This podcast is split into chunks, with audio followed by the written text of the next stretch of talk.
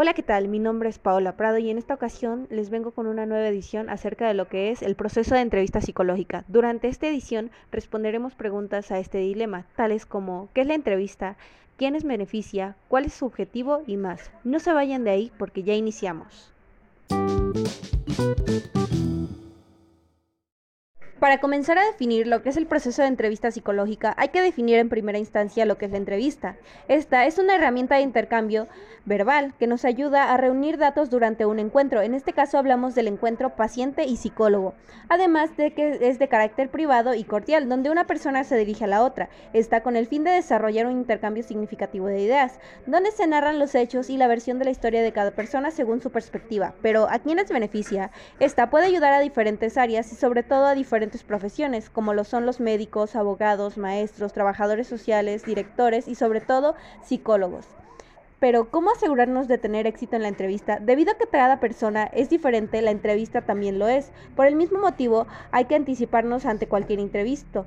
Esto lo podemos lograr planteando un objetivo, su procedimiento y de igual forma previniendo el ambiente que sea adecuado y elaborando una estrategia que nos funcione para cualquier imprevisto. La actitud del entrevistador también es imprescindible debido a que ésta impacta directamente en la conducta del entrevistado.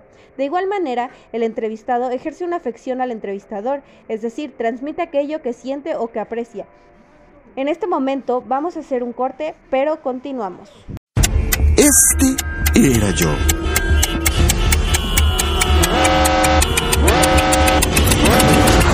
Ahora actúo diferente ante el estrés. Comparto con los amigos, como sano, hago ejercicio, duermo ocho horas diarias. Salud mental.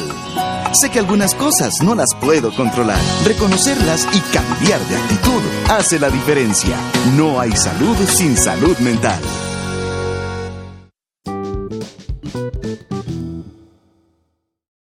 Ya volvemos con lo que es nuestra edición del proceso de entrevista psicológica. En este punto abordaremos los tipos de entrevista que podemos encontrar. Por lo general, el orden y la estructura varían de acuerdo al propósito. Estos pueden ser recoger hechos, informar y motivar.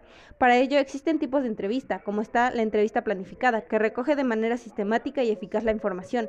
Tenemos la entrevista semi-libre, que es libre, pero también tiene trazado un plan de desarrollo. Tenemos la entrevista libre, que surge con fluidez. Y finalmente tenemos la entrevista de atención, que va dirigida a reconocer el comportamiento del sujeto. Todas estas pueden ser de manera individual, es decir, con una sola persona, grupal, con varios individuos, o de panel, con varios entrevistadores.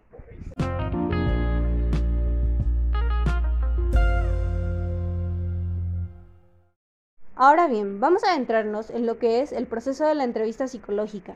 En el caso de la entrevista psicológica, la podemos dividir en varios puntos.